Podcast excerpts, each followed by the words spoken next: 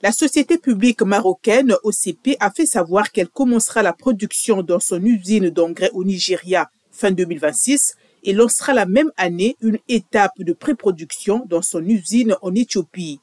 La société a promis d'allouer 4 millions de tonnes de production d'engrais au marché africain où elle a mis en place des unités de mélange et cartographié aussi la composition des sols sur 30 millions d'hectares pour aider à produire des engrais personnalisés. Le Ghana a conclu un accord avec des banques pour restructurer 1,36 milliard de dollars d'obligations, ont déclaré trois sources proches des négociations. Accra cherche de nouvelles conditions pour la restructuration de sa dette intérieure afin de pouvoir respecter l'échéance du FMI et concentrer son attention sur les négociations avec les créanciers extérieurs afin de pouvoir se qualifier pour la prochaine tranche d'un prêt de 3 milliards de dollars du FMI. Pour terminer, la Russie a annoncé lundi une réduction de ses exportations de pétrole brut de 500 000 barils par jour au mois d'août pour, dit-elle, équilibrer le marché. Cette annonce intervient juste après celle de l'extension de la réduction de production de pétrole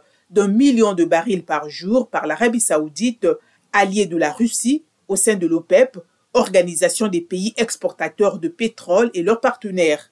De telles mesures visent à réduire l'offre de pétrole sur les marchés afin de stimuler les prix.